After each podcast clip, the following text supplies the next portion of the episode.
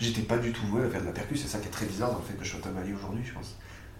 Mon rêve à la base, c'était d'être chef d'orchestre, tu vois, quand j'étais tout petit. Oui, ça existe, et chaque parcours est différent.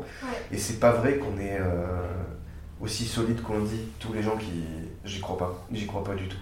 C'est de la façade. Tu vois, j'ai un très bon copain. Euh, qui passait les concours, qui disait il n'y a pas de souci, machin, non mais pas de stress, machin. Mais je le voyais quand il bossait, il y avait une appréhension, il y avait quelque chose. Et de devoir se défendre comme ça. Euh, mm. Je comprenais parce que c'est presque de la pudeur en plus aussi. Il y a aussi ça. Mais euh, et puis est-ce que ça rentre mais pas Mais ça m'énervait parce que à l'époque je ressentais ça presque comme de l'hypocrisie. Mm. Et, et, ça et moi ça me mettait en difficulté parce que je le vivais pas pareil, et alors que je sentais qu'on le vivait pareil, tu vois, sauf que je ne l'exprimais pas du tout Bienvenue dans Parcours classique, le podcast qui donne la parole aux artistes du monde de la musique classique. Ici, on parle en toute transparence de cette passion de la musique, de ses vocations même, et du long chemin qu'il faut emprunter pour en faire son métier. C'est un parcours commun, connu de tous les musiciens, avec ses grandes écoles, ses diplômes à avoir, ses concours, et en même temps si singulier dans la manière que chacun a de les appréhender, de les vivre et de se les approprier. Alors ici, on baisse le rideau et on ose raconter son histoire, son chemin, comment trouver sa place. On parle de persévérance, de foi en soi, en sa passion, de difficultés, d'épreuves, de renoncement parfois, de joie aussi, de frissons, de partage, d'inspiration, bref, de tout ce qui constitue le parcours du musicien. Ce podcast est un appel à écouter dans notre fort intérieur cette petite voix qui nous guide chacun à suivre notre propre chemin. Je rentre tout juste de Montpellier, où le temps s'est en même temps arrêté et affilé à une vitesse folle. Comment vous présenter cet épisode et la personne mise en lumière à travers lui? Quel mot utiliser pour transmettre au plus juste cette personnalité si entière? Pascal respire la vie, dans son métier, sa passion et en dehors. On a ri, beaucoup, vraiment beaucoup. Et on a abordé son parcours semé d'embûches, fait d'échecs, comme il dit lui-même, et quel regard il pose dessus maintenant qu'il est en poste à Montpellier. On a parlé aussi en toute bienveillance d'un sujet un peu tabou dans le milieu, celui des bêta-bloquants et de plein d'autres sujets. Alors oui, on a un peu explosé le timing du format que j'avais pensé pour un épisode. Et parce que vous pouvez mettre pause, y revenir quand vous en avez envie, tant pis pour la forme. Pascal a tant à partager et à transmettre. Alors, je ne vous en dis pas plus et je vous laisse découvrir. Bonne écoute. Bon, on a déjà commencé là. Oui, en, euh, fait. Mais on se chauffe là, c'est la, c'est la petite chauffe. C'est parfait, c'est parfait. Écoute, alors, est-ce que tu peux, euh, pour commencer, nous expliquer un peu d'où tu viens euh, Est-ce que tu es d'une famille de musiciens ou pas euh, Plus ou moins aisé. Bref, le cadre dans lequel tu as grandi. Ok. Alors, donc moi, je suis né à Castres, dans le Tarn, près de Toulouse. Et, et, je suis issu d'une famille qui n'est pas du tout musicienne à la base. quand je dis pas du tout, j'ai un oncle qui est accordéoniste quand même. autodidacte, il sait pas lire la musique, il a toujours fait ça de sa vie. Il a 60 ans et il a toujours vécu de ça c'est une belle histoire. Mais je me suis rendu compte de cette belle histoire en ayant conscience plus tard, tu vois.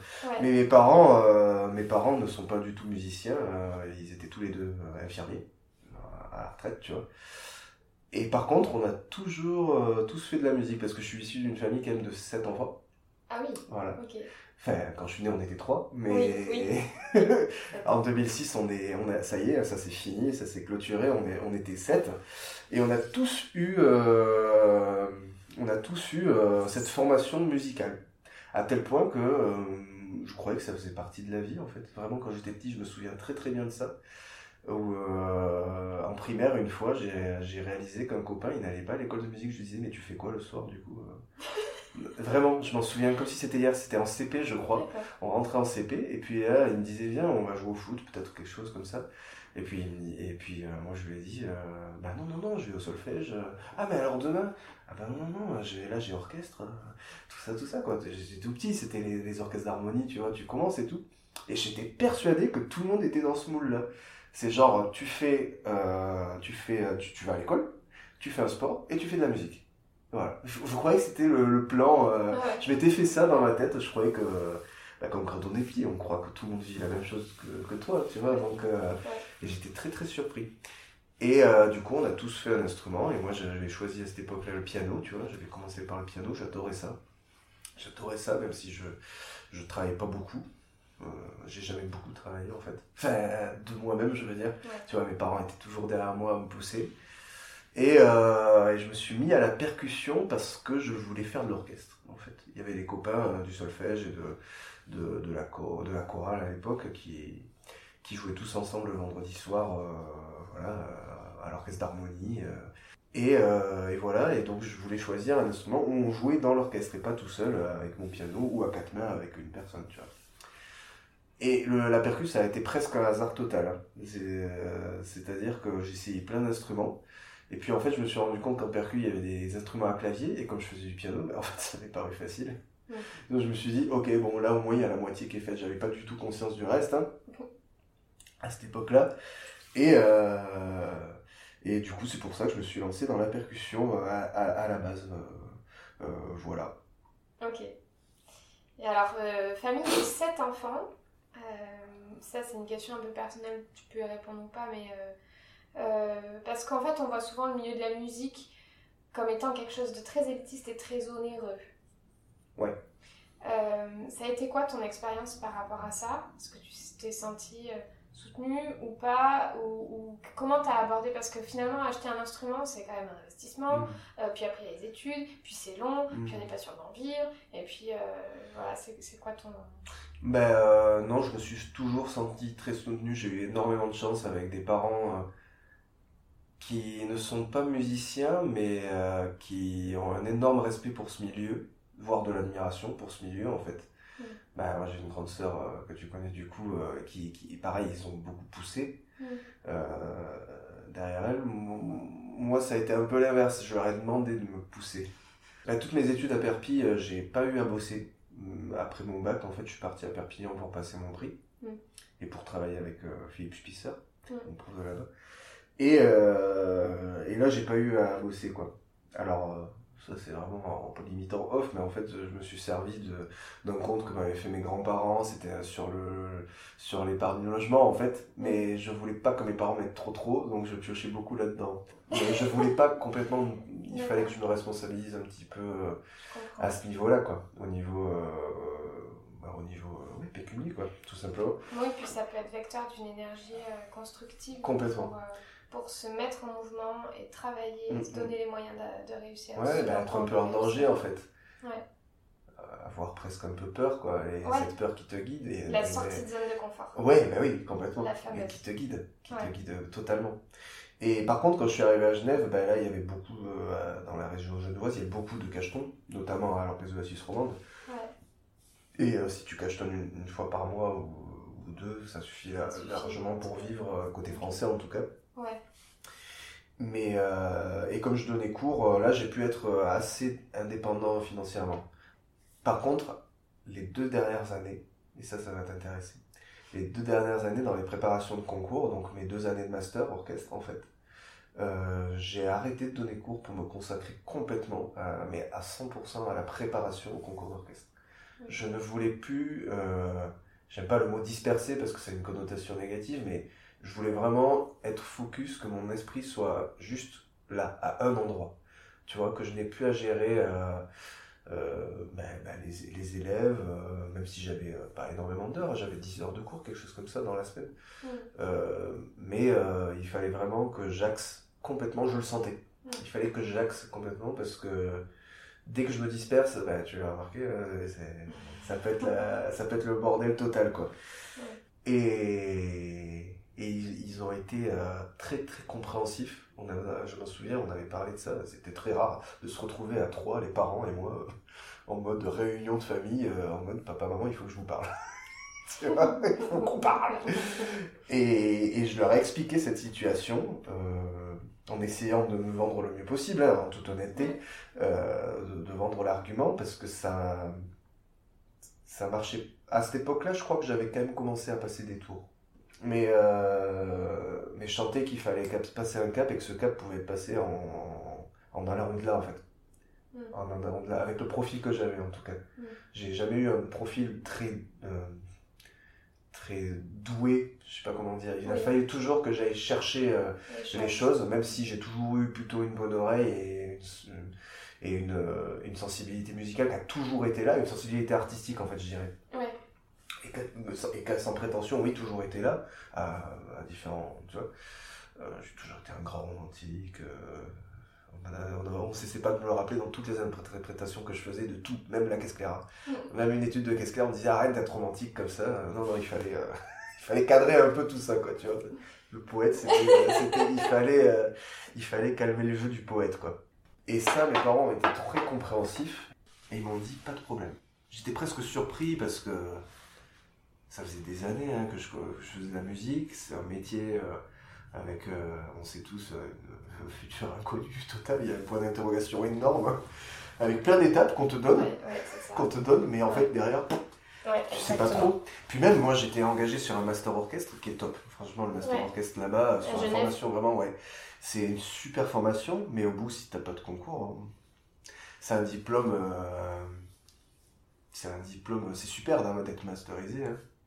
Mais euh, j'entends ce que tu veux dire, ce que peut-être que tu cherches à dire, c'est que euh, ce qui est important dans un diplôme, c'est pas tant le papier en lui-même que toutes les connaissances euh, et le parcours qu'il a accumulé, voilà, qui a permis ce diplôme et qu'on met à profit pour quelque chose. Complètement. C'est ça en fait surtout qui compte. Faire un master pour faire un master finalement. Non, non, non, clairement, mais par rapport, tu vois, à un master pédagogique qui, pour le coup, te donne un diplôme qui va, euh, qui va servir de, porte d'entrée mm. dans dans, dans, dans, des grosses structures, bah, c'est euh, équivalent partout en Europe, je crois, que si ça n'a pas changé, sauf en France, où il faut passer des équivalences.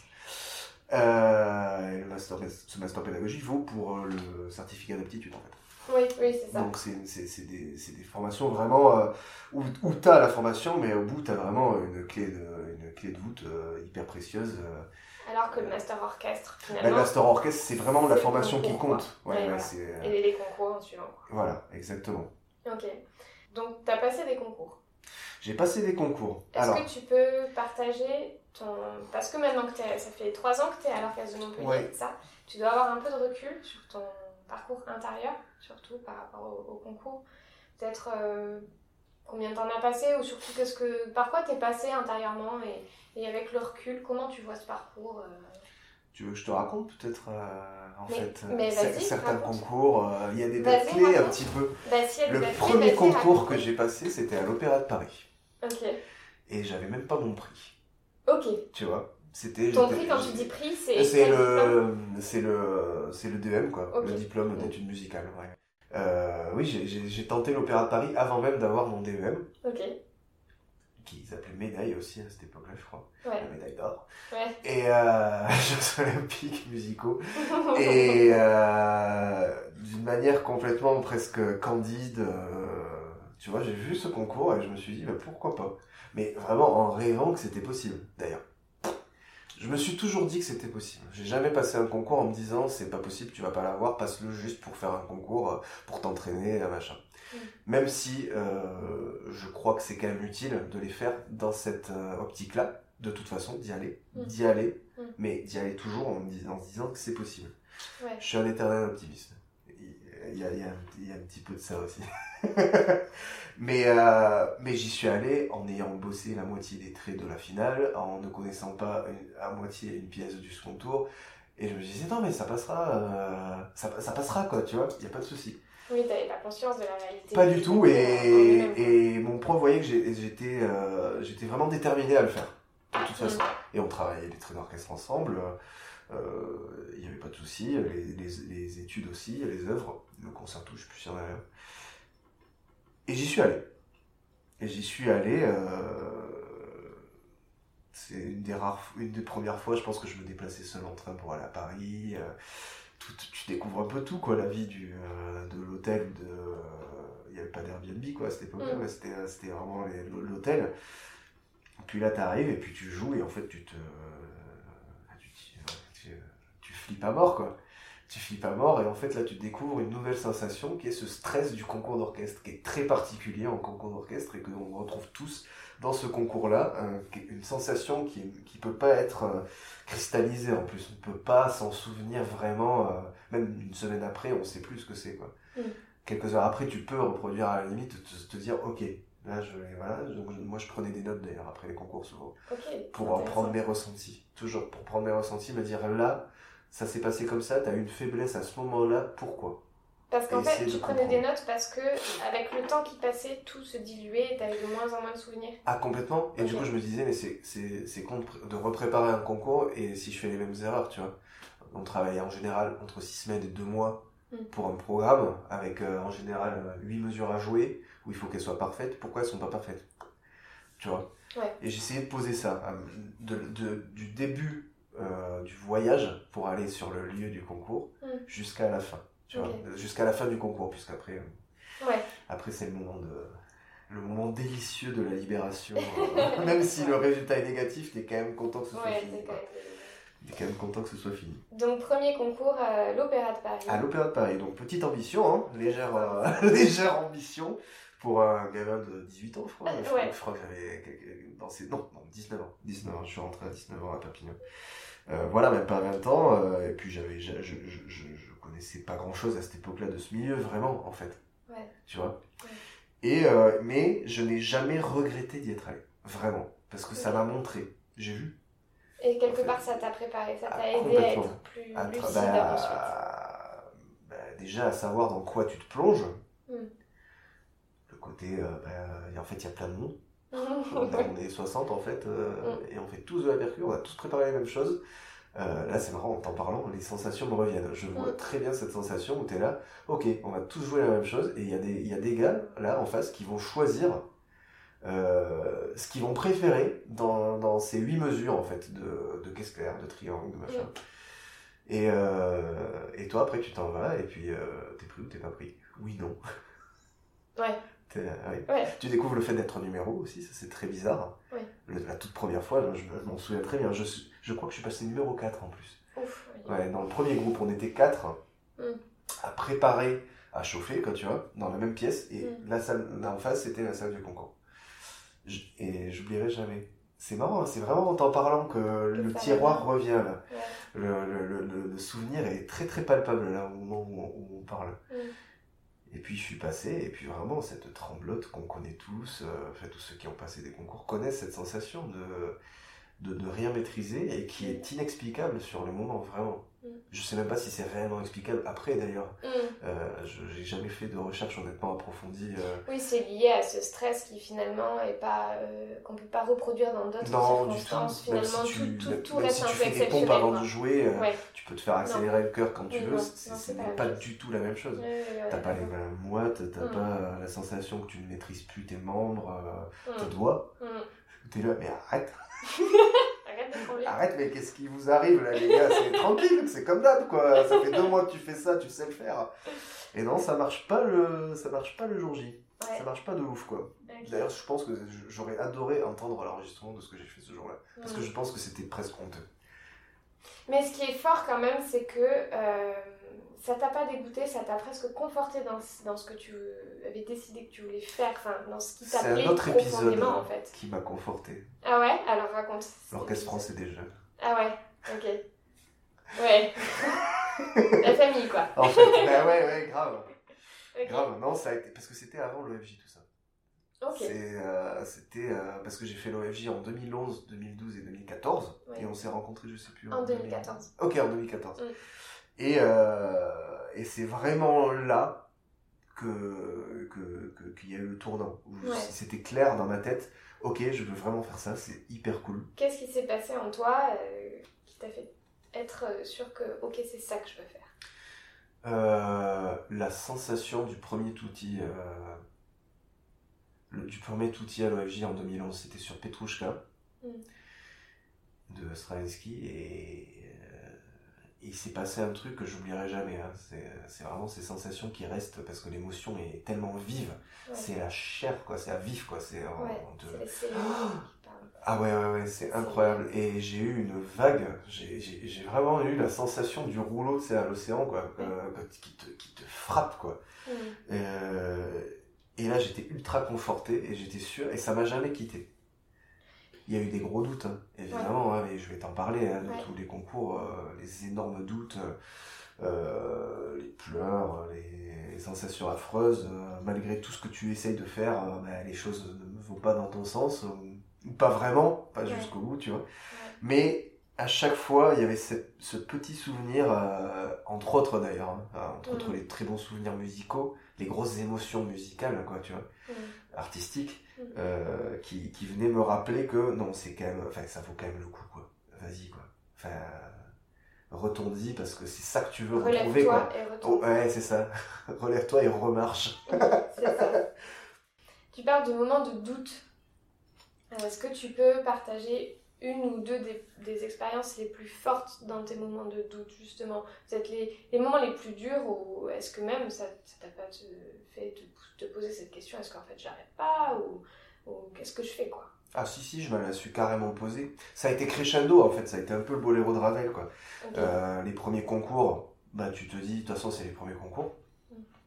Donc ça ne marche pas parce que je n'ai pas l'expérience. Tout le monde te rassure dans ce sens-là d'ailleurs. Quelque part c'est normal. Ce qui est normal, ce qui est une bonne chose.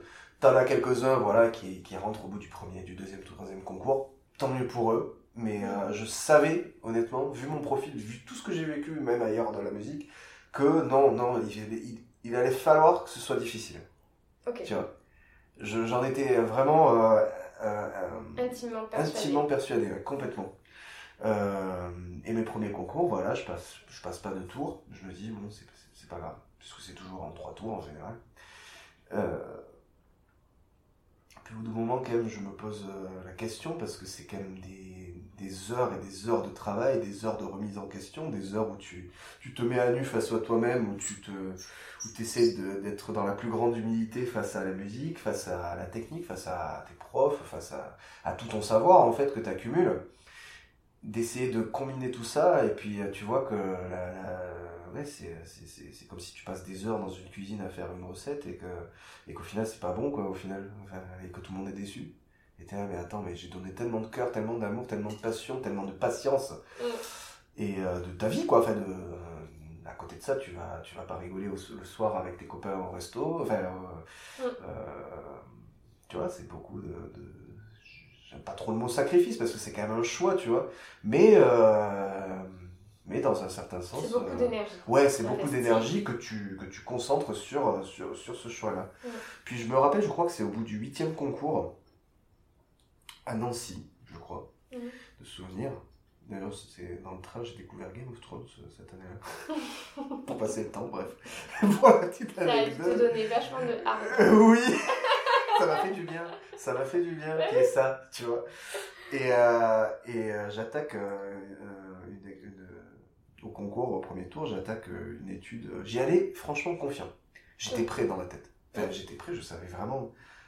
Les profs étaient hyper encourageants, les collègues aussi, fallait les, autres, les autres élèves de la classe, ils disaient ah, ça va le faire quoi on est, très très nombreux à avoir eu cette sensation où on croit en toi et où ça te rajoute un peu. Ça te pousse. Ça te pousse, ça te pousse carrément.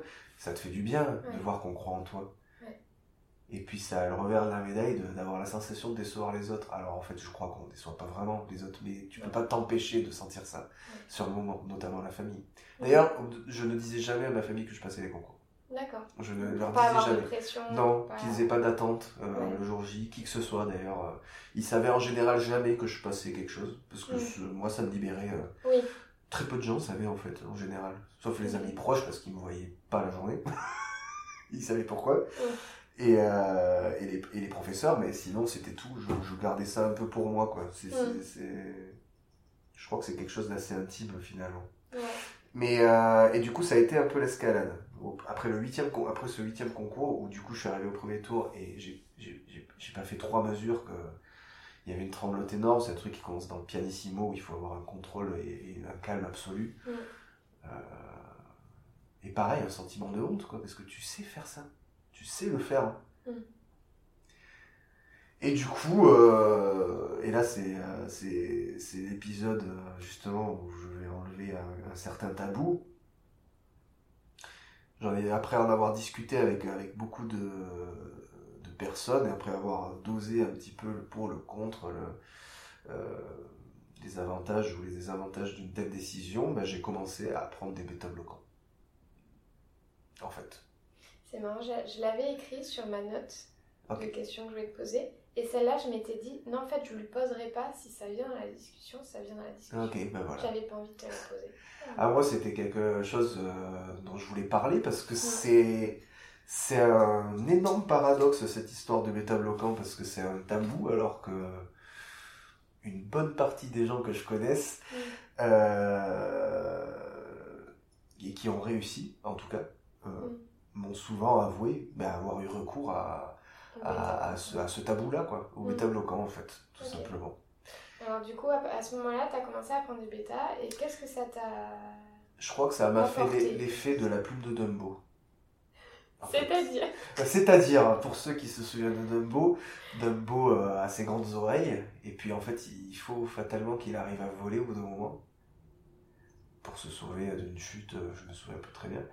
Et en fait, euh, il y a son ami qui fait croire que la plume magique Mm. va le faire voler. Mm. Et du moment qu'il a cette plume magique, il arrive à voler en fait. Et elle est pas si magique que ça. Non, non, puisque C'est- finalement il la perd, il la perd cette, euh, cette, euh, cette plume magique. Et finalement il arrive à voler de ses propres ailes. Ça a été l'effet que ça a eu. euh, Un tout petit, bah, carrément, parce que, alors hasard ou pas hasard, du coup, le concours d'après, j'en ai pris, euh, quart de cachet, autant dire euh, vraiment quasiment rien. Mm. Il y avait vraiment un effet placebo, euh, enfin qui était évident, quoi. Il y avait un effet Mm. placebo évident. Et j'ai passé un tour. Ok. Donc Quand t'as après, passé ce tour-là, tu t'es dit. euh, Qu'est-ce que tu t'es dit? Déjà, waouh Ouais. Après tant de... Enfin, c'est pas... J'ai toujours donné à 100% mon énergie dans chaque concours que j'ai fait. Comme je te disais, je, je, n'y allais pas en demi-mesure parce que je, savais que soi, ça servirait peut-être pas à grand-chose. J'aurais peut-être dû essayer de faire un concours comme ça, un peu olé olé, euh, voir ce qui se passe. On, a tous un exemple dans notre entourage de quelqu'un qui a réussi un concours comme ça en y allant un peu euh, la, la fleur au fusil, hein, tu vois. euh, Enfin, moi, je pense à un exemple très concret d'une copine qui rentrée, euh, qui est rentrée ouais, dans un orchestre français, comme ça. euh. Mm. Et je crois, je la crois vraiment parce que je l'ai vu préparer ce concours et effectivement, elle est allée un peu comme ça. Et je pense que ça aide aussi de se décharger. On connaît tous cette sensation de bah, tu te mets au bignou, t'es complètement détendu et puis wouah, le son qui s'ouvre, euh, Ouais. euh, tout qui est en place parce que tu te poses pas vraiment de questions, Il n'y a pas etc. d'attente, il n'y a pas de pression. C'est ça. Y a juste C'est ça. que du. Et du coup, j'imagine que tu peux trouver ça. Moi, moi je n'y croyais pas pour moi. Je n'arrivais pas à y Ouais. croire pour moi. Et je ne voulais pas gâcher de deux mois de mon existence à prendre ce pari-là, Oui, bah, Que j'a- j'aurais peut-être dû le faire. J'en ai aucune idée. Maintenant, je me pose plus vraiment la question. Enfin, oui. Sauf si je refais des concours un jour. Peut-être que je testerai ça justement euh, à titre de- d'expérimentation. J'en ai aucune Ouais. idée, tu vois. Ouais, à voir. Ok.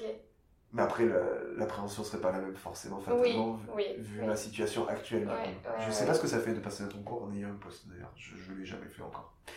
Et, euh, et du coup, ça a été un énorme soulagement. J'ai tout de suite appelé mon prof, euh, un de mes profs, parce qu'à Genève, on a, on a plusieurs profs.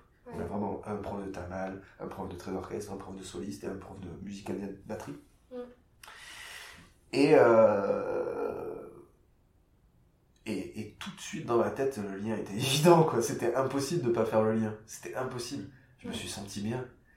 Enfin, bien, ça reste un concours, hein. c'est Mm. c'est- c'est un peu affreux comme moment. En plus, là, on avait un timer d'installation, quoi, qui était énorme, là, Ah, sur le côté. Genre 1 heure, 1 minute 30 pour t'installer, parce qu'on a les baguettes à installer en percussion, Ouais, euh, ouais. les timbales à accorder, tout ça, et si tu prends ton temps, ça peut vite faire 2-3 minutes, et pour le jury euh, qui n'est pas spécialiste, ça peut être très très long. Quoi. Et pour l'avoir vécu, c'est vrai que c'est très très long, d'ailleurs en jury. Mais euh, du coup, dans ce crescendo, ouais, ça y est, là, j'avais ma plume magique, D'accord. mais que je ne voulais pas lâcher. Ok, et donc ensuite, tu as continué à passer des concours. J'ai continué à passer des concours avec cette plume magique, et je n'ai jamais plus passé, pas passé un tour. Voilà, ça m'est plus arrivé de ne de, pas passer un tour, en fait. À partir de ce Ah oui, moment-là, en fait, à partir de ce concours-là, j'ai toujours euh, passé un tour dans les concours que j'ai que j'ai tentés. Ok. Je sais pas si ça m'a aidé vraiment. Hmm. il y a toujours ce débat de euh, oui mais du coup est-ce que c'est vraiment toi qui joues euh, ouais mais du coup c'est de la triche par rapport à ceux qui en prennent pas non moi je pense que c'est un choix personnel et, ah, à, mes, yeux complètement ça existe ce n'est pas illégal voilà, on peut respecter le choix de chacun et complètement tant que c'est pas interdit je ne voyais pas mm. puis des grands noms m'ont presque conseillé ça des grands noms de, de, ce métier là en fait. Et ces grands noms-là, elle l'avait utilisé aussi, et même sur des concerts en fait. Mm. Tu vois Après, c'est pas un passage obligé, mais ça, ça peut, ça peut aider à un moment donné où, où finalement, malgré tout le travail euh, de préparation à l'instrument et psychologique, on a besoin d'un truc qui aide à canaliser l'énergie dans le corps. Complètement. Mm. Et à s'oublier un tout petit peu aussi, à se calmer tout simplement, parce que tu as une énergie. Euh, solaire dans ces moments-là. Mais ça reste toi qui joues en fait. Oui, et, ça reste ta, ta préparation. Ah oui, moi j'ai jamais eu euh, de problème à me regarder dans la glace à, propos de ce sujet-là. Je me suis engueulé avec un copain assez fortement à une époque parce que euh, parce qu'il était enfin il est toujours d'ailleurs il est toujours très bon c'est un très bon percussionniste et il tentait des concours et je, jouais un peu au diable en quelque sorte vis-à-vis de justement des du fait que ce soit perçu un peu comme l'instrument du diable quoi tu vois cet outil. Et, euh, et lui me disait que non, non, non, on peut régler ça sans, sans, sans euh, avoir affaire à des, à des gadgets. Il disait pas ça comme ça, il allait très profondément, philosophiquement même, par rapport à ce sujet-là. Et je l'entendais complètement. Et je lui disais, oui, mais le travail intérieur dont tu me parles, euh, c'est quelque chose de longue haleine. Je crois que j'ai pas le temps de faire ça sur mes trois années d'études là qui me restent. Parce que tu avais la sensation qu'il fallait qu'il y ait un poste à la sortie. Alors en percu, euh, c'est un peu particulier parce que et, et, après même je dirais percu, je dirais tamal parce que je me suis vraiment spécialisé. Au bout d'un moment, je faisais que des concours de tamal. Aux grandes dames de mes profs qui me disaient non mais tu peux pas gâcher des, des postes qui passent là comme ça juste parce que tu veux faire des tamal. Ça fait un peu capricieux. Mais j'étais là ouais mais je le sens comme ça. Et finalement mm. bon, c'est, choix payant ou pas, c'est ce qui s'est passé. Donc euh, donc euh, donc voilà. Mm. Et, et en fait, tu n'as pas de tamal une fois que tu as fini tes études? T'as plus de bignou en fait. T'as plus de bignou, t'as plus de salle, t'as plus de coach. Euh, moi, c'était clair et net.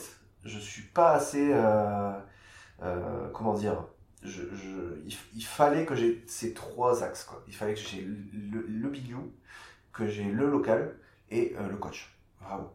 C'était, il, me fallait vraiment tout ça pour me rassurer, pour être dans une bonne optique de préparation.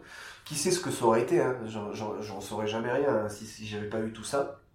Mais dans ma tête, c'était très clair. Je voyais trop de copains copines, quand je dis copains, mm. euh, galérer après leurs études à ce niveau-là. C'est. Bon, tu savais où t'allais. Hein. Ouais, je tu savais. ce que tu voulais oui, et où t'allais. Oui, complètement. Et... du coup, c'est pour ça que je disais à, Spot qui, qui, avait du mal avec, euh, avec l'histoire du bêta bloquant et que je lui disais, moi je veux bien et j'entends et je suis complètement d'accord avec le, le, travail intérieur mm. de longue haleine tout ce qui est sophrologie, tout ce qui est mm. travail sur la respiration, euh, sur euh, la méditation, etc. Mais je crois que le corps a besoin de plus que trois semaines ou, euh, ou, ou, quatre mois pour vraiment digérer ça et te l'approprier suffisamment pour le, le remettre dans la réalité du concours, quoi. Mm. Tu vois? Et en plus, je pense que ça peut faire du mal si tu crois que ça peut marcher et que finalement, oui, en fait, finalement, c'est surtout, c'est pas tant le bêta en lui-même que l'usage et dans quelle perspective mm. euh, il est utilisé. Après, euh, on, peut, on, peut on peut garder du respect euh, aussi autant pour les personnes qui en prennent que celles qui en prennent pas. Finalement, c'est un choix personnel qui vient répondre à un besoin personnel par rapport à des ambitions personnelles. Complètement. Donc, il y a des gens qui rentrent en poste ou qui, qui réussissent, entre guillemets, leurs propres objectifs sans bêta. Euh, et pour eux, c'est une évidence. Et puis, il y a des gens qui ont besoin de bêta, mais c'est ok, quoi. En fait, euh, juste, c'est vrai, je trouve ça cool que tu en parles, juste de libérer un peu la parole là-dessus, de sortir de, de, cette énergie de jugement. Est-ce que c'est bien ou c'est pas bien Est-ce que c'est triché ou pas triché Parce qu'en fait, on n'est pas dans cette énergie-là avec ça. On est plutôt dans, dans, dans trouver des outils euh, qui soient médicamenteux parfois, ou psychologiques, ou concrets à l'instrument, pour être au meilleur de ses capacités, pour accéder au, mieux à ce qui nous fait vibrer en fait. Hmm. Donc euh, non, c'est Ah oui, je suis complètement d'accord. C'était un, outil. C'était un outil auquel j'avais même presque pas pensé. On, m'en a parlé Parce oui, c'est pas venu de toi. Non, pas du tout. C'est un ami qui m'a dit, qui voyait que je souffrais profondément de ces échecs. Mm. Du coup, en fait, mm. de ces échecs euh, euh, successifs, que je vivais pas si mal, mais celui-là, le huitième là, je crois que c'est vraiment ce, ce 8 là, qui, qui m'a vraiment fait beaucoup, beaucoup de mal. Mm. Où euh, j'étais prêt, en fait, dans ma tête, j'étais vraiment prêt. Je me disais, là, l'objectif principal, c'est le premier tour. Tu vois? Les deux autres, on verra après, mais euh, il faut que j'y aille petit à petit. J'ai toujours eu cette euh, philosophie du step by step. Quoi. On y va, on y va tranquille. Ça, ça a tendance à me, rassurer, évidemment, de ne pas plonger tout de suite euh, dans, le, dans, dans, le toboggan. Mm. Et, et, voilà, mais ouais, c'était un sujet assez, assez épineux, ouais, avec beaucoup de personnes. Mais je le, je, le, je le gardais même pas pour moi, en fait. Ça me concernait, je disais que c'était mon affaire, effectivement c'était mon problème que j'avais avec moi-même et que moi c'était ma solution euh, parce que j'avais besoin d'un petit ami en fait d'un compagnon qui m'accompagne et c'était en quelque sorte le bêta bloquant. J'ai fait la paix tout de suite avec lui hein. Mm. j'ai pas l'ai jamais vu comme quelque chose de terrible. En plus je te dis j'en prenais tellement une quantité euh, infinitésimale euh, que, que ça ne pouvait rien me faire réellement. Ça pouvait pas me faire de mal tu vois. Et cette notion de tricher par rapport aux autres, ça s'est tout de suite effacé sur le fait que j'en sais rien ce qu'ils font les autres. ça compte pas Non, je suis concentré sur ce que je fais Exactement, pour moi. complètement. Bien sûr, bien sûr. Ok. Alors du coup, euh, peut-être deuxième, deuxième concours euh, marquant, impactant, peut-être dans, dans, dans le l'échec, j'aime pas ce mot, mais on va en parler après. Ouais, ouais, bien sûr. Euh euh, c'est un concours, il y a eu un concours qui a été très très dur parce que euh, ça a été l'orchestre qui m'a formé, en fait, avec lequel je cachetonnais très régulièrement. Je connaissais euh, pas mal de musiciens, il y avait une très bonne ambiance. la ville aussi me plaisait énormément, quoi, tu vois. Je l'ai préparé vraiment comme, comme un chien, quoi, tu vois. je les préparais tous comme ça, mais là, il y avait un rêve supplémentaire. Vraiment, le lieu, je voulais vraiment y aller. Je m'étais jamais posé la question sur les autres concours d'ailleurs. J'allais dans les villes, euh, je me disais, on verra après. C'est le concours qui est important là, c'est le, le poste, c'est le rêve, c'est le, le métier quoi. C'est euh, la région, de toute façon c'est la France. En général, je vais passer toujours en France.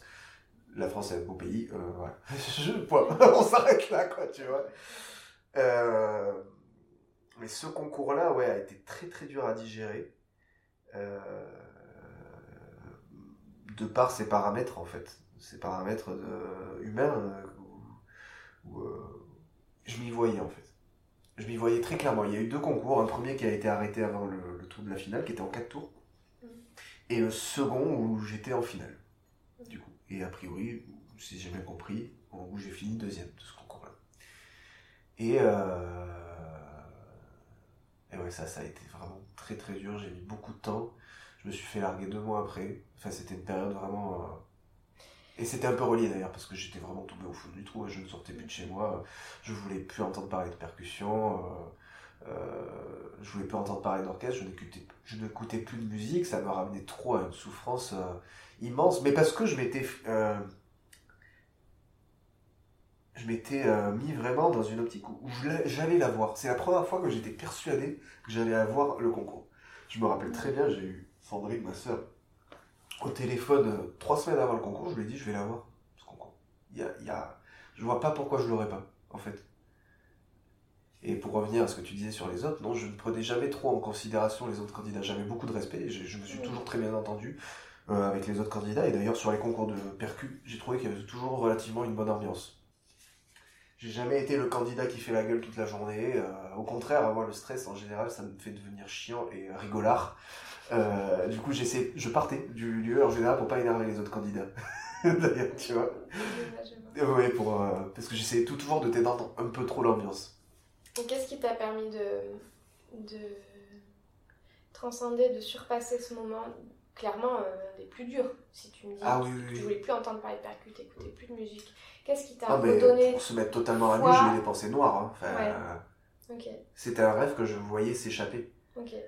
Il s'était cristallisé sur, euh, sur, sur ce concours-là, ce rêve absolu que j'avais du coup depuis l'OFJ, où, vraiment, ça, a été vraiment ce crescendo-là, et puis là, pouf, tout s'effondre. Mais dans ma tête, c'était très clair. Qu'est-ce qui, a, qui a été vecteur d'énergie pour te remettre en avant en mouvement Je vais dire un truc très cucu, les amis. Ouais, non, c'est pas cucu. C'était pas la première personne à, ah, okay, faire ce retour. D'entourage extrêmement fort. Ouais. Et inspirant et puissant. Ah, complètement, ouais. Pour toi, ça Mais euh, euh, qui n'a pas forcément cherché à me remettre sur les rails. C'est-à-dire qu'ils ont juste été là. Je crois qu'il n'y a pas besoin de. Comme dans toute. Euh, comme, comme pour aider, je crois, toute personne qui va pas mm. bien. Il faut pas forcément chercher des solutions, c'est toujours la même chose, il faut juste être là, quoi. C'est, et écouter et écouter. Et ça, j'avais de la chance, on était quand même un bon groupe d'amis qui m'a beaucoup manqué. Mm. Euh, par la suite, à, Genève, vraiment, la, classe de percussion, on était, euh, on était presque une petite famille, vraiment. On se rejoignait tous au canapé, on passait des heures à débattre, euh, aux grandes dames de nos profs qui voyaient qu'on bossait pas. Après manger, en général, on passait la digestion, voire au-delà, à débattre euh, sur euh, la Corée du Nord, le, le métabloquant, la vie, de, la vie de manière générale. Ouais. Et, ça, ça a été hyper utile. Quoi, cette, donc ça. On s'entendait tous très très bien. Enfin, il y avait des, voilà, comme partout, hein, socialement, il y avait des, des, petits groupes, mais, mais euh, non, non, non, je crois que c'est ça. Je pourrais même pas te dire euh, précisément ce qui a fait. Mm. Je crois que c'est finalement le, le rêve qui a fait. Et puis tout d'un coup, il, encore une fois, la plante, en fait, ça renaît, ça renaît, en fait, tout simplement. T'as l'arbre qui tombe, et puis, euh, et puis en fait, il y a tout qui regerme derrière. L'extrait de Fantasia 2000, quand à la fin, il y a l'oiseau de feu qui. Voilà. Qu'est-ce que tu as ressenti quand, euh, quand tu as gagné à Montpellier? Ah oui, là on fait un bon. Euh, ouais, on fait un bon. Ok, on fait un bon. Allons-y. On fait un bon. Euh, alors, qu'est-ce que j'ai ressenti? À quel moment exactement? Alors, tiens, on va faire en deux étapes. Le concours? Pendant le concours, puis une fois que tu l'as eu. Je vais même te dire avant le concours. Allez, avant le concours. Une semaine avant le concours, je, ça m'a, ça m'a fait pareil que pour le concours dont je te parlais avant. Une semaine avant le concours à Montpellier, euh, je savais que j'allais l'avoir. T'as dû flipper, non? Parce que. Ça m'était déjà arrivé. Voilà, et tu, et tu l'avais pas eu. Euh, du coup, tu t'es pas dit, oula. En fait, je me suis clairement dit, si je suis focus, il peut rien m'arriver, en tout cas. C'est pas forcément je vais l'avoir parce qu'il y a le facteur que tu maîtrises pas euh, des autres candidats, du jury, du jour J, de l'accident, de, tu vois. Euh, mais euh, je me suis dit, si je suis concentré, vraiment, il euh, n'y aura pas de problème en fait, ça va bien se passer. Ça va bien se passer. mais je me le disais profondément, je me disais pas ça pour me rassurer. C'était clair et net. Je me rappelle, je suis sorti de cours, et pareil, tout en sans prétention, le, prof m'a dit, mais en fait, c'est bon. Enfin, on a fait 20 minutes de cours, et puis voilà, il y, avait rien à toucher. Ouais, il y avait rien à toucher. Je, puis j'avais je sentais qu'il y avait cette accumulation d'expérience en fait qui était là. Et il y avait un autre paramètre très important, c'est que je, je, venais de finir mon master et j'avais attaqué euh, l'académie à l'OSR, à l'Orchestre de la Suisse romande. C'était fatalement ma dernière année. C'était presque une année bonus où j'allais pouvoir préparer les concours. Il y avait, je pense, une sorte de relâchement aussi, un truc qui me faisait du bien, qui à la fois me mettait la pression, mais où je me disais, bah là, t'es un peu dos au mur, en quelque sorte, vas-y, sinon c'est pas grave. Mm. Et du coup, dans ma tête commençait à se construire, je pense, un plan B, que je, ne sais pas ce que ça aurait été. Mais je pense que cette idée-là m'a vraiment fait du bien. J'ai pas plus travaillé d'ailleurs en termes de quantité. J'ai travaillé, j'ai fait une bonne préparation. Mm. J'ai pris beaucoup plus de temps pour moi. Ça, c'est hyper clair dans ma tête. Enfin, vraiment, euh, il était très clair dans la, d'ailleurs, dans la réalisation de ce, de ce mémoire que j'avais fait pour le Orchestre. C'est ce que je, c'est ce que je disais, que je pense que c'est là l'équilibre aussi dans la préparation. Alors certes, il y avait bêta bloquant. Pour certaines personnes, ça efface tout ce que je vais dire maintenant, mais en fait, je crois pas. Ça, c'est, c'est toutes ces accumulations en fait d'expérience euh, et d'avoir tenu, tenu bon le pouvoir de la volonté, quoi, le, le la puissance de l'intention, quoi, comme, comme, comme toujours. Et, euh, et, euh, et donc voilà, une semaine avant, je me disais qu'il j'avais une sensation, pas d'investibilité, mais je me disais, si ça marche pas, c'est pas grave parce que t'es vraiment prêt, tu vois. Ok. Et pendant? Alors pendant, euh, j'avais la sensation d'un calme absolu. Je sais même plus. si j'ai pris des, je crois que j'ai pris des bêtas, je suis même plus sûr, tu vois. Mais j'avais une sensation euh, de, de savoir ce que je faisais. Alors, la veille, pendant les essais d'instruments, par contre, euh, parce qu'on joue jamais sur nos instruments, hein, donc on découvre un peu la veille du concours. Euh, euh, j'ai eu très peur parce que ça, la salle ce n'est pas du tout comme je l'imaginais, alors que je l'avais déjà essayé parce qu'il y a eu deux concours à Montpellier. Mais le soir même, je me souviens avoir voulu me, me, mettre une murge énorme parce que je me disais, de toute façon, ça marchera pas. La veille du concours. Ok. Je suis allé au resto avec un collègue qui, qui, passait le concours aussi. Je lui ai dit, non, mais là, ça, ça peut pas marcher. J'étais furax j'étais furax, justement, parce que ça. J'étais là, non, mais non, non, non, pas cette fois, quoi, c'est pas possible, c'est pas possible. Et euh, du coup, on s'est fait plein de plans sur la comète, on s'est dit, non, mais là, parce qu'on s'est écouté, on a pu s'écouter euh, aussi euh, auparavant, machin, pour, pour voir. Et on se disait, là, faut peut-être rééquilibrer. Et au final, j'ai pris le choix de ne rien toucher. Non, non, non. Tout ce qu'on avait construit, je ne touche rien. Je ne touche rien. Les choix de baguette, les choix de tapis, les choix de, de, de, de dynamique, on touche rien. Je fais ce que je sais faire. Je vais pas essayer de surjouer, je vais pas essayer de, de faire quoi que ce soit de plus, ça sert à rien. Le mieux, est, le mieux est l'ennemi du bien.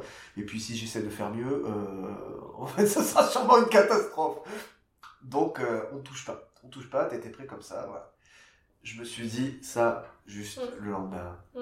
C'est mm. pas en couchant le soir. Oui, en couchant le soir, j'étais vraiment. Euh, mais ça m'a peut-être fait relâcher quelque chose.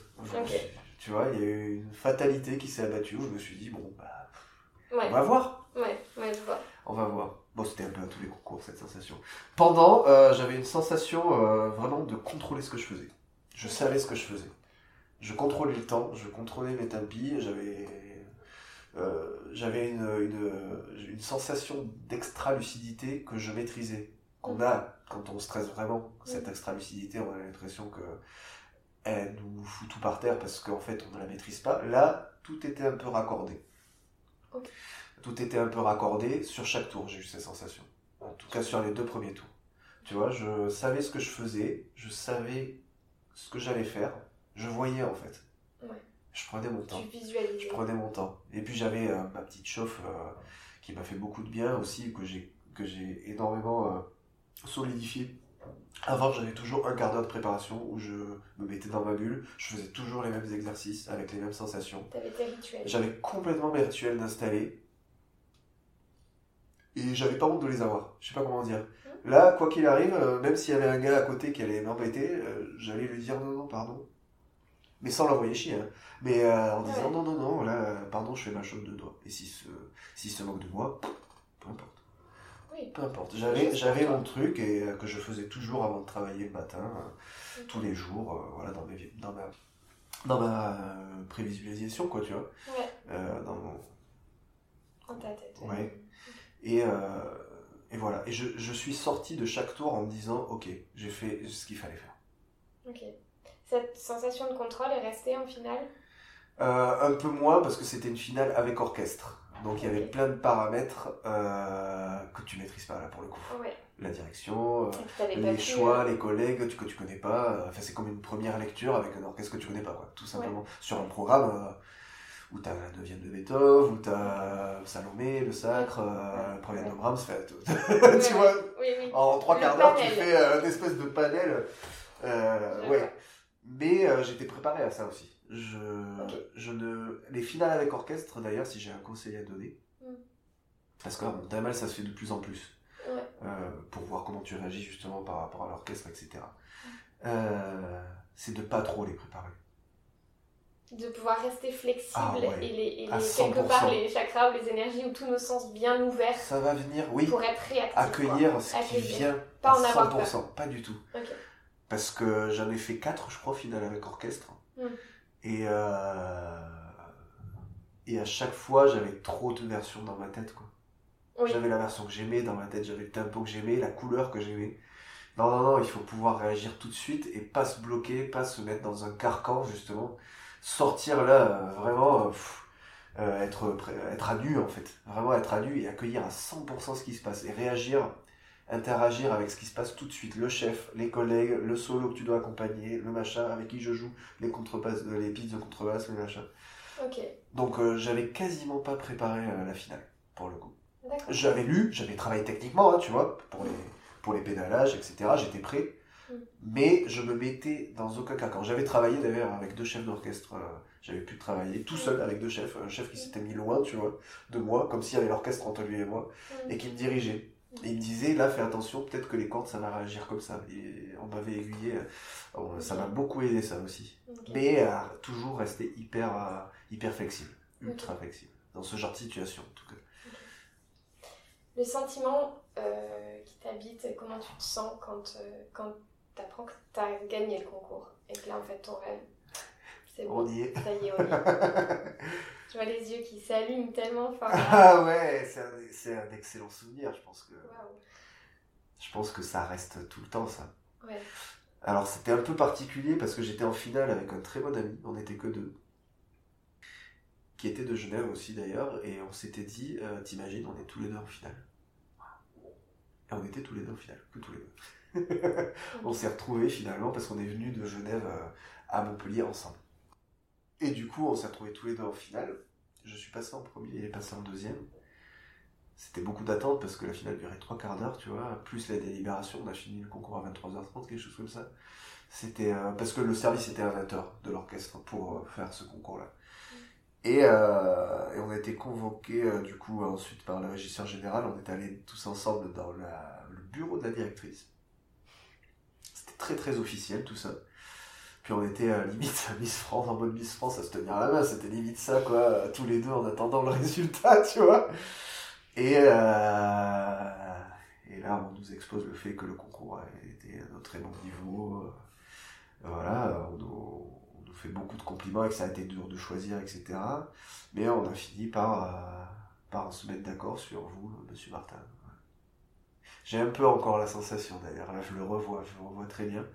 Euh, je voulais rester sobre devant par respect pour euh, mon ami. Je, je l'ai été à moitié, j'avais envie de sauter partout. J'ai fait un espèce de... et puis je l'ai pris dans les bras et puis euh, voilà, parce que évidemment, égoïstement, j'ai un peu pensé à moi quand même. Et, C'est normal aussi. Mais il n'y a pas eu cette, cette euphorie parce que justement, il y avait quand même un peu de retenue. Il n'y a pas eu l'euphorie tout de suite. Mais immédiatement, dans la foulée, parce que les choses se savent très vite sur Facebook, j'ai des amis euh, de Perpignan qui m'ont écrit, qui m'ont dit Viens à Perpignan, fêter ça. Je suis allé à Perpignan. J'ai même annoncé la nouvelle à ma voiture, dire pour, tu vois, euh, je lui ai dit euh, Titine, ça y est, j'ai réussi. à tout le monde, à mes plantes, en rentrant à Genève, à tout le monde. Il fallait que j'annonce, qui sont là d'ailleurs, c'est elles. je leur ai dit, ça y est, j'ai réussi. Parce qu'à chaque fois, quand je rentrais seul à mon appart, ça c'est le moment le plus terrible dans les concours, je trouve. C'est quand tu te retrouves seul dans ton appart et tu te dis, putain, ça y est, il est là le reset, quoi. Ça y est, il faut recommencer maintenant. Et tu disais, je vais y arriver. je vais y arriver, bordel de merde. Et, euh, et bref. Et j'ai pris la route et c'est sur la route que j'ai pas pleuré. Ça m'a étonné parce que quand j'ai eu mon bac, j'ai pleuré de joie. Mm. C'était euh, mm. vraiment les, les, les, flots. Mais euh, là, j'ai pas pleuré. Il y avait quelque chose euh, du travail accompli. Je sais pas quoi. ça tenait pas du miracle ce qui s'était passé, tu vois. Mm. Tout le travail, toute l'énergie que tu avais investie depuis des années avait porté ses fruits. Et là, ça, juste ça s'était aligné. Oui. Et ça, la concrétisation était là. À ce moment-là. Et voilà, les choses se sont alignées et puis efficacité, équation. Ah ouais, ouais, ouais. ok. J'ai pas pu lâcher tout de suite parce qu'on est avec tout le jury, on est allé euh, aussi euh, fêter ça tout de suite pendant une petite heure. Et euh, bah il y a quand même un peu de pudeur quoi. Tu tu lâches pas les chevaux comme ça dans des gens que tu connais pas trop, même si tu sais que c'est tes futurs collègues. Cette sensation est très étrange d'ailleurs de te dire ça y est c'est mes collègues. Tu les connais pas et puis tu vas les connaître tout d'un coup. Et donc j'ai fêté ça, ouais. Euh, pendant deux jours, euh, j'ai fait tout le tour du Grand Sud. Je suis allé à Toulouse, je suis allé à Castres, je suis allé à Béziers, je suis allé à Machin pour le fêter avec le maximum de gens qui savaient, qui savaient, c'était mon actualité sans arrêt quand on se retrouvait à Noël, euh, à toutes les fêtes de famille, même quand tu voyais des potes, bah, ton actualité c'est quoi? Bah tu prépares le concours.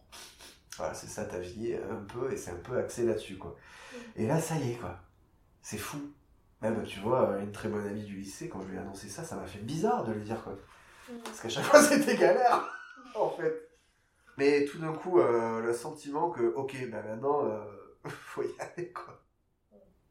ça y est, il y, a, autre chose qui commence, quoi. Il y a vraiment une autre vie, a priori, qui va. J'avais pas la notion euh, sociale du truc et même financière. Je, ne pouvais pas m'imaginer euh, le changement que ça ferait. C'est pas palpable du tout sur, sur le moment, quoi. Mais musicalement, j'ai un peu flippé parce que je me suis dit, ça y est, t'es tout seul. C'est comme quand tu passes ton permis voiture et que tout d'un coup tu te retrouves sans ton, sans ton, euh, moniteur. Sans ton moniteur quoi. Euh, je pense qu'on se souvient tous de cette sensation pour ceux qui ont le permis. Euh, tu te sens seul au monde, quoi. C'est très bizarre. Et d'ailleurs, les premiers mois étaient un peu violents à ce niveau-là. Mm. dès que j'ai attaqué avec le, avec le poste, j'ai commencé trois mois après le concours. Mm. J'ai quitté l'académie du coup de l'OSR, que j'aurais fait que 4 ou 5 mois, mais c'était le rêve absolu qui m'a beaucoup servi d'ailleurs l'académie. Mm. Vraiment, d'être dans un rythme régulier de répétition, de session, euh, au lieu de faire par-ci par-là. Ça préparé en fait. Ah ouais, j'étais vraiment, et je pense que la tranquillité que j'avais sur Montpellier, il y avait un peu de ça quand même. Ok. Tu vois? Finalement, ça rejoint ce que tu disais, tous les petits éléments se sont euh, alignés. Waouh, quel parcours. On a fait un sacré, euh, sacré bout de chemin là.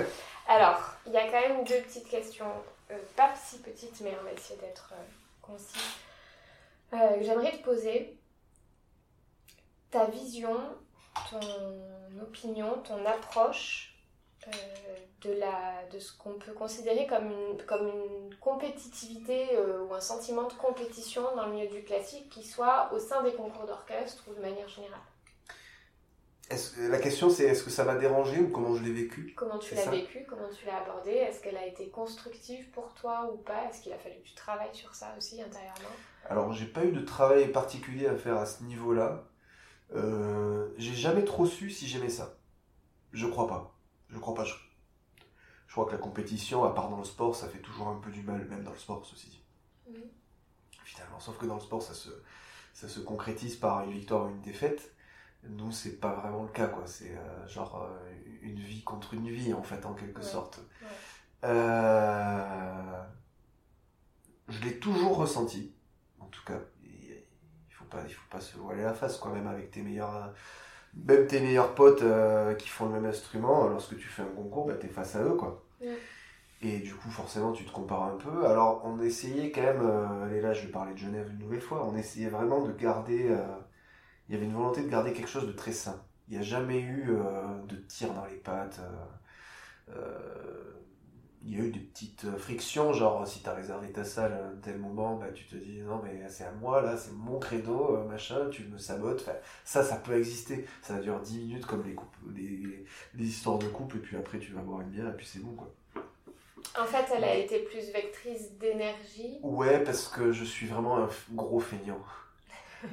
Je suis un énorme flemmard, mais vraiment, c'est, une catastrophe. Je suis un panda. Enfin, tu vois, il faut, il faut me mettre debout, hein, tu vois. Il faut, il faut me porter. J'ai besoin des autres euh, d'une manière euh, assez euh, extrême. Et je me suis, je crois, servi un peu inconsciemment de l'énergie des autres euh, pour avancer moi-même en fait tout simplement.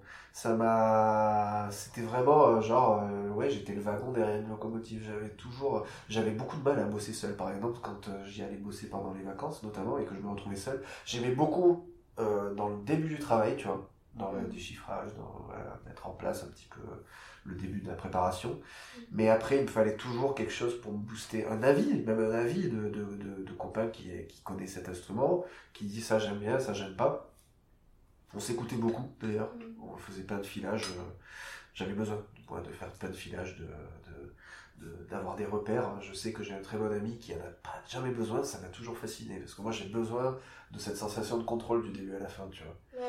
Qui a un peu disparu dans le réel, parce qu'en fait, ça aussi, le concours, c'est pas le réel. Oui. C'est terrible. Mm. C'est terrible parce que en fait, c'est juste, tu c'est comme si tu, c'est comme si tu présentes, euh, comment dire, un concours de beauté. Je sais pas, je sais pas comment dire. C'est, c'est tu te prépares pour ce jour-là et ce jour-là, tu veux mm. plaire à un maximum de gens qui vont avoir des choix, des choix complètement différents, qui seront pas d'accord d'ailleurs entre eux, mais toi tu dois les mettre d'accord, donc tu dois piocher un petit peu entre ça. J'ai une amie qui me disait toujours les qu'elle avait du mal dans les, préparations, les préparations de concours d'orchestre parce qu'elle n'était pas un robot. Et j'entends complètement euh, cet argument, et c'est vrai qu'il y a quand même j'irai un peu loin, mais je vais quand même le dire, une sorte de prostitution musicale dans les concours d'orchestre. Il faut pas se leurrer. Euh, si on doit plaire à tout le monde, ben, comment être à 100% honnête avec soi-même? Je crois qu'il faut. J'allais te poser la question. Je crois qu'il faut un peu s'oublier. Est-ce que tu crois qu'il y a une place euh, qui existe pour être soi au sein des concours? Oui, mais il faut avoir du bol. Il faut tomber vraiment sur le bon concours. Peut-être que ça a été mon cas du coup à Montpellier, j'en ai aucune idée. Comment expliquer ça? Il y a un truc qu'on ne maîtrise pas de toute façon. Mais j'ai toujours fait en sorte d'essayer de plaire au maximum de jurys parce que c'est le but du jeu finalement. Faut mm. pas. Voilà, on, se dit, non, on, se dit, on est soi-même. On est soi-même, mais je veux bien. Mais si ça plaît qu'à un membre du jury, mm. qui va lui être d'accord avec toi parce que, parce que si, parce que ça, les autres, mm. ils vont voter ce qu'ils veulent. Hein. Il n'y a pas de concertation en général, en plus, même, même si t'as pas admettons sur un jury de 10, de 10 personnes, si ça passe 5 voix, tu passes pas, de toute façon. Donc, mm, mm, euh, mm. en partant de ce postulat, je crois que le côté robotique et le côté, euh, le côté euh, justement, je mets entre, entre guillemets, la prostitution, je crois que c'est des paramètres à en prendre en compte et qui m'ont, pareil, pas dérangé tant que ça dans les préparations différentes. Parce que c'était pour arriver à mon but, en fait. Mm. il, y avait, il y avait un côté un peu, on fait pas d'omelette sans casser des œufs. Tu vois, mm. sans faire de mal à personne, en plus. À part à soi-même. Mm. Tu vois, évidemment, il y a des choix que j'aurais pas fait. Et c'est là que les profs sont importants pour aiguiller, d'ailleurs, tu vois. Ils le savent, ce qu'il faut. Ils le savent, en général, il faut les écouter, je trouve. Tu vois. Après, faire un mix euh, de tout ce que tu entends à droite à gauche, de toi-même ce que tu ressens, de t'imposer aussi. Euh, il y a vraiment toute une, toute une recette euh, de la, ouais, une petite potion magique à trouver là-dedans, en fait, entre tout ça. Mais c'est un équilibre. Tu vois, les choix ne doivent jamais être exagérés. Euh, et ça, c'est très agréable une fois que tu as le poste parce que tu te dis. tu te dis. Euh, bah, ça y est, je peux lâcher un peu les chevaux. Ouais. Bah oui, ça y est, c'est moi qui décide. Après, si le chef aime pas et machin. Oui, c'est ça, exactement. Et je me disais toujours que ça valait la chandelle. Tant mm. pis, je me, tant pis, c'est pas moi, c'est pas réellement moi je fais un travail de, d'introspection presque, parce que c'est vraiment sortir de soi-même pour en faire quelque chose d'autre, tu vois. Mm. Et effectivement, ça a un côté robot. Mais je crois que ça vaut tellement le coup. Euh, par la suite, tu vois. Je, et je le crois toujours trois ans après. je, crois que ça vaut tellement le coup que j'encourage euh, tout le monde à aller dans ce sens-là. Après, c'est très difficile, hein, comme euh, c'est un peu pas se mentir à soi-même. Et moi, j'ai la chance d'avoir un côté un peu suisse, tu sais, je suis jamais très tranché euh, dans mes choix, j'essaie toujours de peser le pour et le contre, sur tous les sujets d'ailleurs. Ce qui vaut souvent d'être traité de suisse. Tu vois, justement, ce côté vraiment suisse qui a rien à voir avec le fait que j'ai vécu 5 ans, mais voilà. Ok. Ta définition de deux mots qui reviennent énormément dans la société ou dans nos visions euh, de société. Le mot échec et le mot réussite. Tu peux les mettre en lien aussi si tu veux. Je crois qu'ils sont, ben, je crois qu'ils sont fatalement liés. Je, je, je, suis pas sûr qu'il y ait, euh, y ait tant de gens que ça qui puissent dire j'ai réussi sans, sans, sans, sans, avoir échoué. Dans n'importe quel pan de la vie d'ailleurs. Mhm. Euh, au niveau des, relations amoureuses, euh, mm. au niveau des relations amicales, euh, même au niveau de la famille, tu t'engueules pour revenir, enfin tu vois. Il y a toujours une chute avant de se relever, de toute façon sinon c'est pas drôle, tu te relèves de rien en fait. Tu te relèves de rien du tout. Et la sensation d'élévation, justement, euh, elle, elle, est délicieuse et elle peut être apportée que par les échecs. Tu vois, il y a pas longtemps, j'ai vu une interview de Kylian Mbappé, le footballeur, qui disait qu'il n'y avait pas de bonne défaite. Enfin, qu'on on pouvait apprendre sans avoir de défaite. Je suis en partie d'accord, parce que c'est vrai que si tu réussis tout le temps, ben, tant mieux pour toi. Tant mieux pour toi. Mais je suis pas d'accord avec le fait que les défaites ne soient pas des bonnes leçons. Ce ne sont pas des enseignements. Oui. Et des clés, quelque C'est forcément d'enseignement. Après, ça dépend de toi, ce que t'en fais l'échec. C'est là la clé. Il n'y a que ça. Il n'y a que ça, en fait. Euh...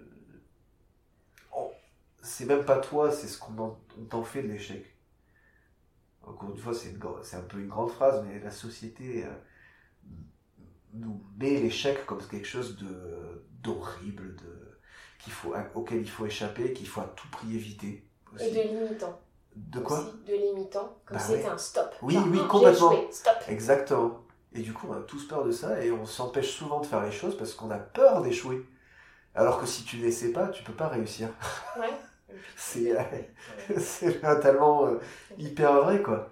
Il y avait euh, une phrase, pour reparler d'un sportif d'ailleurs, Stan Wawrinka, qui est un, un tennisman, qui, a, qui s'est tatoué euh, sur l'avant-bras gauche ou droit, je sais plus, euh, une phrase en anglais, euh, et la signification c'est à peu près ceci, c'est essaye et échoue. Réessaye, mais échoue encore mieux. En fait, échoue mieux. C'est exactement ça. Avancer petit à petit. Encore une fois, le step by step. Chaque échec, ce qui est considéré comme un échec, donc euh, la, la, la, la fin d'un projet qui n'atterrit pas forcément à, à- à tes attentes ou aux attentes communes, Mm. va t'emmener soit quelque part, autre part, et c'est pas grave, soit ça va te garder sur le même, le même chemin, et, et si tu le prends d'une manière suffisamment intelligente, euh, dans, dans ta réflexion, dans ton appréhension de cet échec, ça peut que construire. Ça peut, j'en suis intimement persuadé. Mm. Parce que je suis fait d'échecs. Je suis construit de, de la tête aux pieds, euh, je suis construit d'échecs. Euh, mais, euh, mais une, euh, une réussite comme celle que j'ai vécue du coup ici, à ce niveau-là, et, et, et c'est que le concours, hein, Oui. en fait, en soi. Et après, il faut réussir le, ce qu'il y a derrière. Euh, la réussite euh, que j'ai eue ce jour-là n'était que l'accumulation de ces échecs. C'est l'histoire de ces échecs, en fait. C'est le fruit de ces échecs. Et ça revient au dessin que j'avais posté, du coup, en fait. Où le, où t'as la graine qui, qui grandit, euh, que t'arroses. Et cet arrosoir, je crois que c'est l'intelligence que t'as sur cet échec-là, quoi. De pas le laisser de côté, de pas essayer de l'oublier ou de l'occulter. Non, non, non, accueille-le. J'avais bien aimé ce mot aussi. Tu avais écrit en gros se planter. Ça correspondait à planter une graine. Oui. Et Ah, ça, j'avais. Ah ouais, j'avais trouvé, trouvé ça magnifique aussi. Ouais. Je sais même plus, je suis tombé sur ce dessin un peu Ouais. par hasard. Ouais.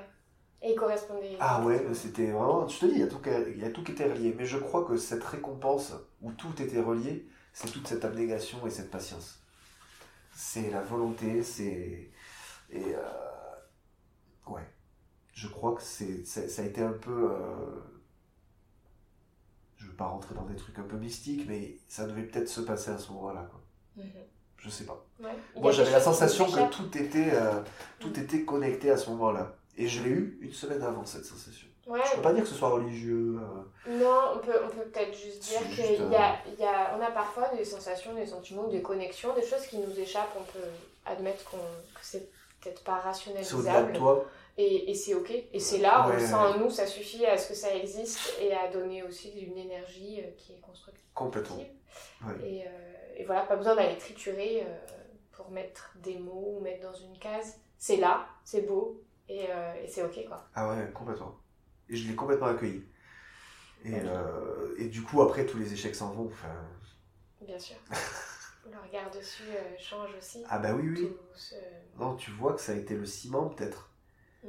Et peut-être pour. Enfin, là, là, justement, je rentre un peu en moi, mais Ouais. euh, ça a été là pour te tester aussi. Mm. Est-ce que tu le veux vraiment faire ça? Est-ce que tu veux vraiment faire ça, ouais Ben, je crois que je voulais vraiment. Mais du coup, t'en étais persuadée après. Ah oui, oui, oui. Mm. Depuis, tu veux dire? Oui. Oui, oui, carrément, je me régale. Il y a un paramètre que tu découvres qui est de travailler toutes les semaines, du coup, en session. Mm.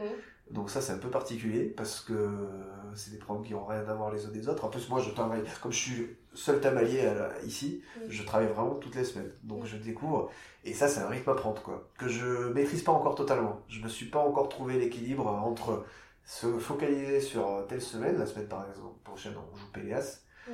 euh, et la semaine d'après, on fait une session, euh, si je dis pas de bêtises, en malheur 1, tu vois. Opposé total. Euh, à, mes, à mes yeux, en tout cas, esthétiquement, vraiment, il va falloir quand même, cérébralement, je me mette dans une autre. euh, voilà. Mais j'arrive pas vraiment à me consac- me consacrer à une session et puis, la, et puis préparer la celle suivante dans cette même session. pendant Ah cette oui. T'as besoin de Techniquement, oui. de mettre Ah ouais, ouais, ouais. cases. Ouais, un petit peu, oui. Ouais. Et en général, j'ai un, deux jours pour préparer, ce qui paraît court par rapport à un concours d'orchestre, que tu prépares pendant deux mois? Donc ça, c'est un rythme à apprendre euh, qui est pas évident. Et puis aussi le fait de découvrir tous les répertoires, quoi. Du coup, j'allais te poser cette question, t'as pas cette sensation de routine? Non, pas, encore pas encore. Hein. euh, non, non, pas vraiment. Il y a certaines choses qui, il y a certaines choses qui reviennent toutes les semaines. Euh.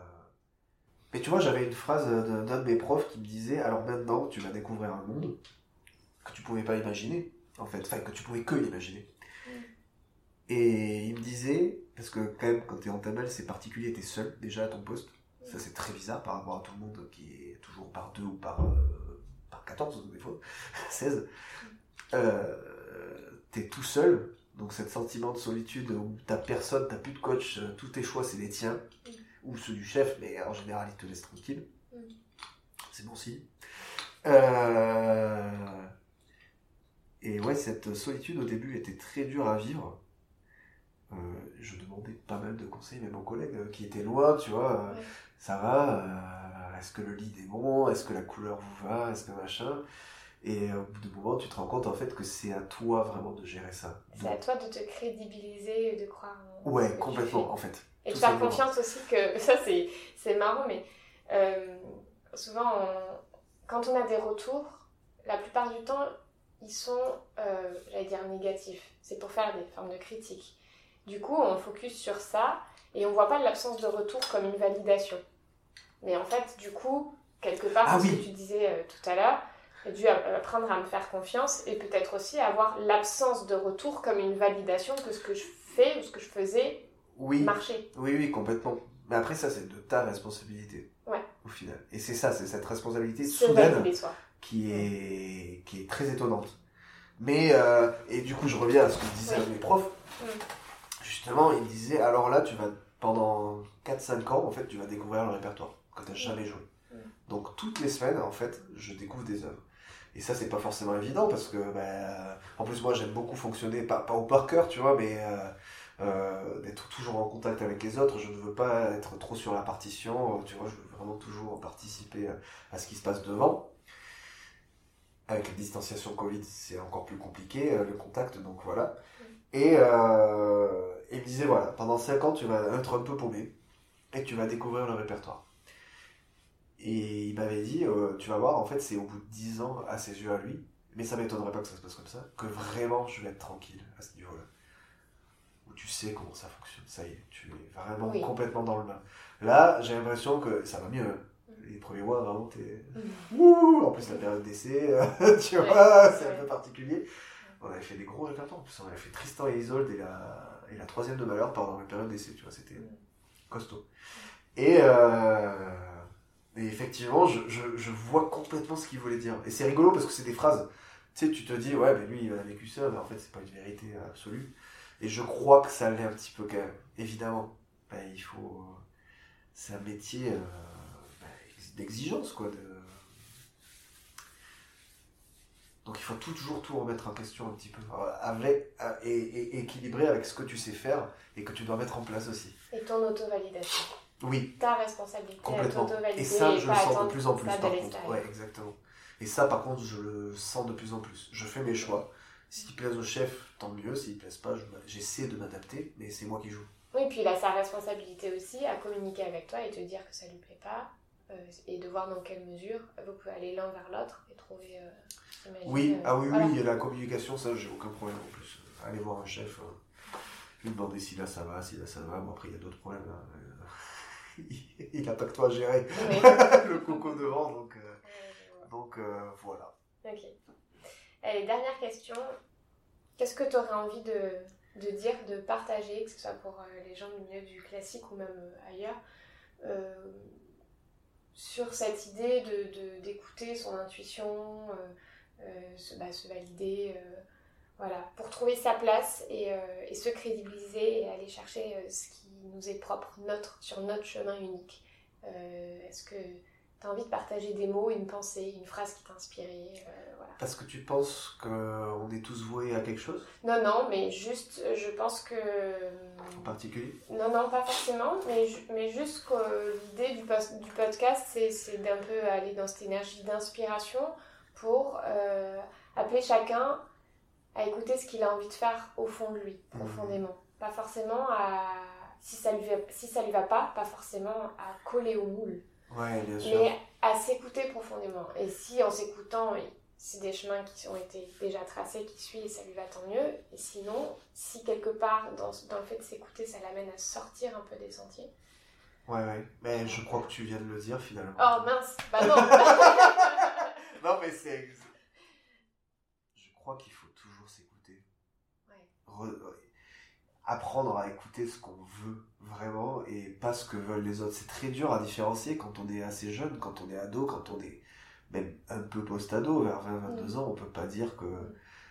Enfin, je, je ne crois pas au fait que ce soit totalement nos choix purs et durs qui sont pris, quoi, tu vois, c'est, c'est dicté. Et tant mieux, peut-être, hein, parce que moi, tu vois, je te dis, j'avais besoin d'aiguillage. Qu'on me propose des aiguillages et qu'après j'en fasse mon choix. Complètement. Mais euh, de faire du mieux qu'on peut pour. Euh, pour on sent tous euh, si on est bien quelque part ou pas. On sent tous si on est bien avec quelqu'un ou pas. Mm. On sent tous, si, même qu'on soit croyant, qu'on soit pas croyant, que que qu'on arrive à s'écouter ou pas, euh, on sent tous si on va bien ou non en fait. Les sensations corporelles, bah ouais, il y a quelque chose d'intérieur. Mm. Alors pour moi aujourd'hui c'est beaucoup plus clair parce que j'ai la trentaine passée, je crois que c'est de plus en plus simple finalement. Et je suis très content d'avoir 30 ans pour ça, enfin 32.